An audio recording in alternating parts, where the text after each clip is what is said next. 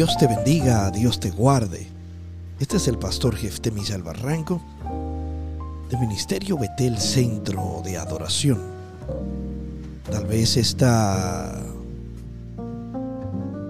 eh, canción te da que te ponga relax, te tranquilice. Y te voy a pedir por favor que te, que te sientes si estás escuchando este podcast. Y recuerda que no puedes conseguir a través de las redes sociales Jefte Barranco, tanto en Instagram, Facebook, YouTube y Spotify. Para escuchar los podcasts también. Y ver los videos y materiales. Y también puedes conseguirnos a través de las redes sociales de Ministerio Betel Centro de Adoración como Ministerio Betel CDA, tanto en Instagram como en Facebook. Y próximamente también en, en, en Anchor y en Spotify. Pero bueno, ya hemos visto que esta semana hemos estado hablando sobre el perdón. ahora, ¿por qué estamos tocando tanto este tema del perdón? Suena simple, pero no es simple. Porque el perdón implica muchas cosas. Y una de estas cosas que implica la falta de perdón es que cuando, nos, cuando no perdonamos o no pedimos perdón, le estamos abriendo una puerta al diablo. Y quiero ser un poquito específico en esto. La Biblia registra en el libro de Lucas, cuando Jesús le dice a Pedro, Pedro, ven acá. El diablo ha pedido para zarandearte. Esa la versión que nosotros, que todos nosotros hemos tenido en la mano, dice zarandearte. Pero Jesús no le llama a Pedro, le dice Simón, Simón. Jesús está llamando a, al Pedro, lo está llamando como Simón, como su naturaleza antigua. Cuando el diablo viene detrás de nosotros en la, en la batalla, en la lucha, viene detrás de nuestra naturaleza. Ahora, ¿qué era lo que el diablo estaba buscando detrás de Pedro? Estaba buscando algo a lo que el Pedro le tenía temor. El diablo, para que entiendas, es como los perros o los animales. Los animales pueden oler la adrenalina que, que tu cuerpo expide desde la piel y ellos saben cuando tú tienes temor de ellos. Y ellos se enseñorean de ese temor. Incluso cuando tú vuelves a ver ese animal otra vez y toca la casualidad de que te topes con él otra vez, él sabe que tú le tienes miedo y él va a ladrar por ese miedo y va a tratar de hacerte daño, algo extraño. Pero así mismo es el diablo. Cuando Pedro es tratado por el diablo, era detrás de algo a lo que Pedro le, le tenía miedo.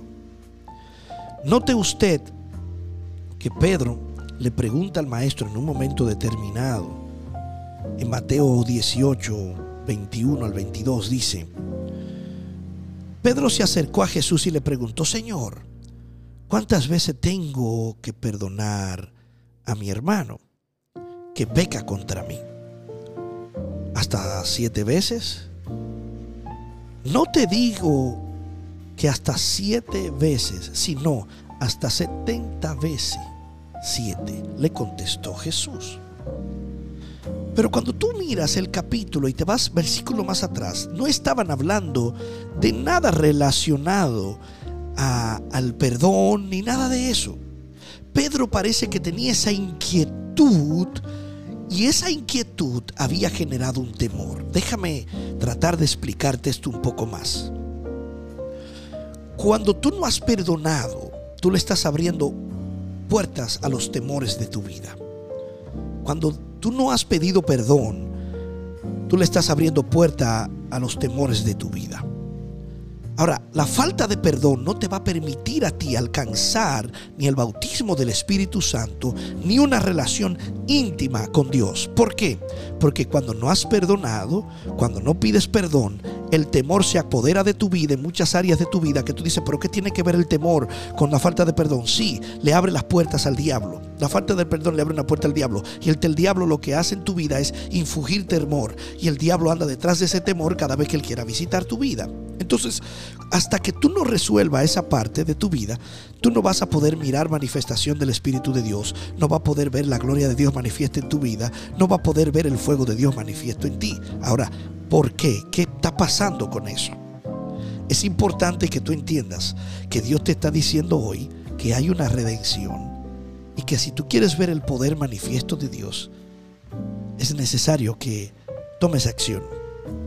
Yo sé que mucha gente inmediatamente le ha llegado a la, memoria a personas que le han hecho daño o tú le has hecho daño a alguien.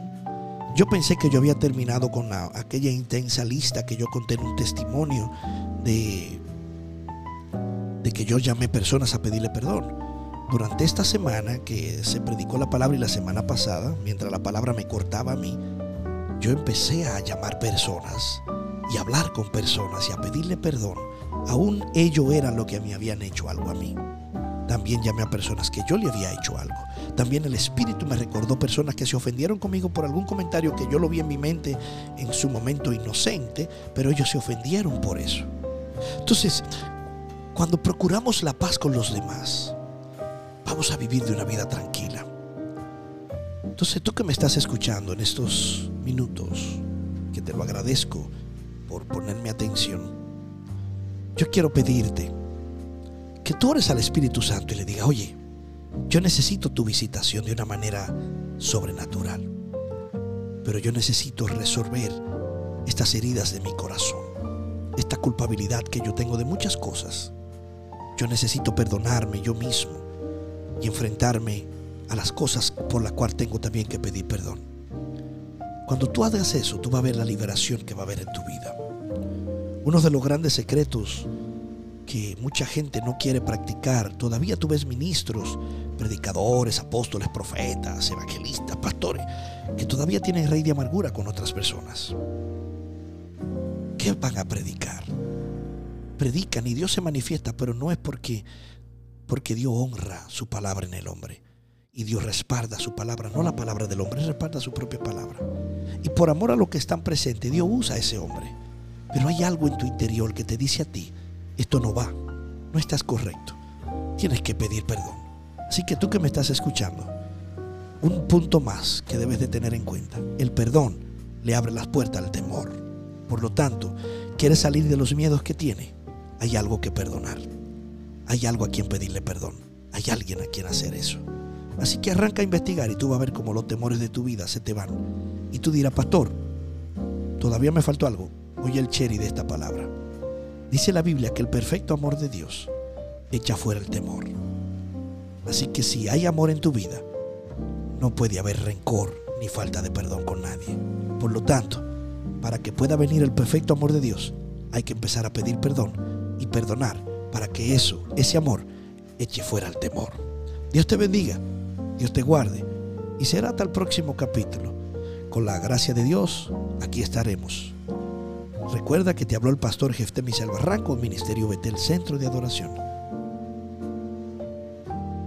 Hasta la próxima.